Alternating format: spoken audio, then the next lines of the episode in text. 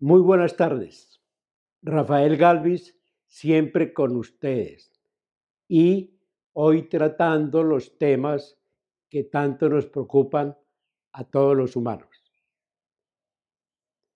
La infausta pesadilla terminó.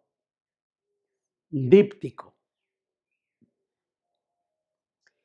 Cerré cansados mis rendidos ojos en busca del ansiado dormir reparador, reposo necesario y bienhechor, lejos de alteraciones y de enojos.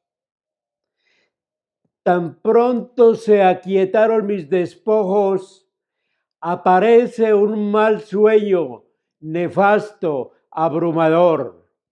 Se inicia noche oscura del horror, contagio demencial, fiebres, congojos.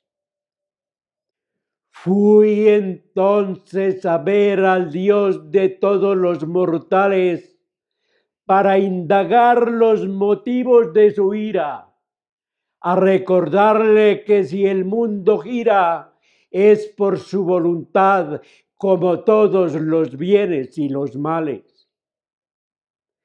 Él sí reconoció que hijos díscolos y fatales se apartaron del canto de su lira, de su mira, que libertinos quemaron en la pira el bien y la virtud y los preceptos morales, que navegaron las aguas turbias de la insidia y entre los laberintos de la envidia abrieron el camino de la deconstrucción, que olvidaron los conceptos de la ciencia para extraviarse en la concupiscencia, serviles y arrastrados a infame corrupción.